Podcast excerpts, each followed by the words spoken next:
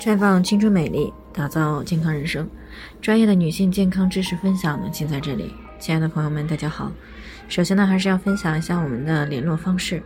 大家可以在我们最常用的聊天软件当中呢，搜索 PK 四零零零六零六五六八，关注以后呢，回复自测进行健康自测，可以更有针对性的了解自己的健康状况。接下来呢，就开始我们今天的健康话题。三十三岁的女子卵巢早衰不孕，老公竟然要离婚。杨女士呢，昨天过来咨询呀，说最近在抖音上呢看到了一个视频，那内容呢是有一对夫妻啊，因为迟迟要不上孩子，到医院检查呢显示女方有卵巢早衰的问题，所以呢才导致了多年的不孕。那她的老公就问医生是不是怀孕的概率很低了？那当医生回答是的时候呢，这名男子呢当场就已表示回去以后就离婚。这让杨女士呢非常的担忧，因为呢她自己今年三十一岁了，月经量呢有些少，周期也变长了一些。那去医院检查呢，结果呢是卵巢功能储备不足。但是呢，她刚结婚半年，目前呢也还没有怀过孕。啊，所以呢，听到我们节目的时候呢，就过来咨询，想知道像她这种情况是不是也是卵巢早衰了？其实呢，在这个现代医学上呢，卵巢早衰和卵巢功能储备不足它是两个概念。现代医学呢，把四十岁以前因为卵巢功能下降而造成的持续性的闭经称为卵巢早衰。它的特点呢是原发或继发的闭经，并且呢伴随血促进腺激素水平升高和雌激素水平的降低。以及出现一系列不同程度的低雌激素症状，比如说潮热多汗、面部潮红、性欲低下、性格改变、易怒等等。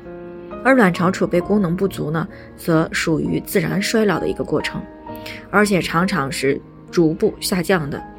这也就是为什么四十岁女性的生育能力往往要比二十多岁的女性要低一些的原因所在。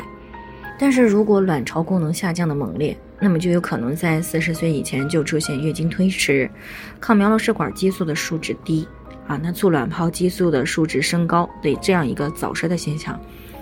也就是说呢，卵巢早衰实际上是卵巢衰退的一个终末阶段了，那是由卵巢储备功能下降逐渐发展而来。所以呢，像于杨女士的这种情况呢，目前来说呢，只是提示卵巢功能下降的速度比正常育龄期的女性要快一些而已，还没有达到卵巢早衰的程度。但是出现这种情况呢，一定要引起来重视，因为如果这种情况没有及时的干预调理，持续下去，那么就极有可能发展到卵巢早衰的程度。但是相反，如果及时调理，那么还是可以顺利怀孕的。所以呢，卵巢早衰和卵巢储备功能不足啊，不能算是一回事儿。但是作为育龄期的女性，尤其是还没有生育的女性，一旦出现月经推迟、量少、性欲减退等情况的时候，一定要及时的检查干预。毕竟呢，一旦发展到卵巢早衰的时候呢，即使再去干预，那么也很难再达到生育的标准了。